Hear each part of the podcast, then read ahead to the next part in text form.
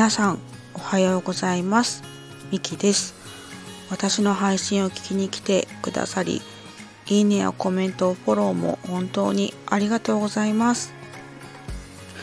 えっとなんかこう最近毎日配信をしていたんですけれどもちょっと昨日投稿できず毎日配信のあの記録があの途絶えてしまいました。昨日ですねあの花粉症について途中まで収録したんですけれどもちょっと収集がつかなくなってしまってちょっと投稿できずちょっと残念だったなと思いつつな今日この頃です。そんな余談ですが今日もどうぞよろしくお願いいたします。と今日はですねあの音楽を聴いて感じたことをお話ししてみたいなと思います。の私自身はあの宇多田ヒカルさんがすごく好きであの曲を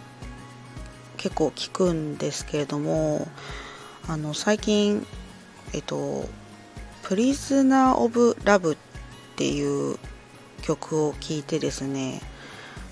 ちょっと感じたことがありまして、まあ、この曲はまあ愛がテーマになっていて、まあ、私が感じたのは、まあ、愛がテーマではないんですけれどもあのその中の歌詞であの退屈な毎日が急に輝き出したっていう歌詞があってそれがですね最近すごくよく頭に浮かぶんですよね。私の場合はですね最近思うことはあの窮屈な毎日が急に輝き出したなっていう風にあのすごく感じていて多分理由としてはあの負の要素ですね。を、まあ、断ち切ったからなのかなっていうふうに思っています。なのであの負を全て断ち切ると輝き始めるらしいぞっていうことを身にしみて感じているなと思っております。あのツイッターの私の名前の後ろの方にあの人生断捨離中っていう風にあの書いてあるんですけれども、まあ、本当にあの人生のねあの負の要素を切り捨てて、まあ、断捨離していくと、まあ、結構こう気持ちもね軽くなっていい方向に進んでいくなっていう風に感じています。